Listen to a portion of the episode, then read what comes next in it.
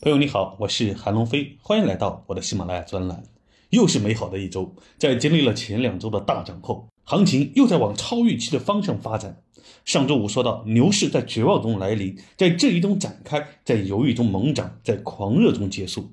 本周的走势就是属于在质疑中走出超预期的行情。我们先看一下近三周市场主要指数的涨跌幅情况。连续三周几乎全红，本周除了上证五零和金融 ETF 下跌百分之零点七七和百分之一点五四外，其他指数继续飘红，形势喜人。其中，宽基指数中，科创五零、中证五百和创业板本周上涨百分之六点七四、百分之三点五二和百分之三点八六。行业指数中，通信、半导体和军工分别上涨百分之十点零三、百分之八点二八和百分之五点四一。虽然上证五零和金融等大盘蓝筹股比不上前一周，但本周的赚钱效应却更强。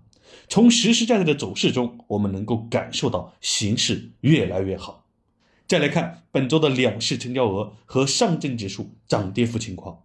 本周两市日均成交额自去年六月份以来首次突破万亿大关，为一万零八百八十七亿元。上证指数连续三周上涨，在前两周上涨百分之九点八二的基础上，本周继续上涨百分之零点七四。综合这所有的数据表现，可谓形势喜人，出乎意料。恭喜一直持仓坚守的同学们，一路坚守度过了真正的寒冬。不知不觉，我们已经踏入下一段花团锦簇的旅程。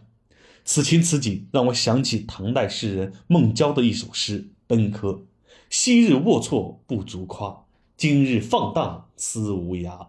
春风得意马蹄疾，一日看尽长安花。”二零二四年注定将会是一个不平凡的一年，很有可能会超越十年前的二零一四。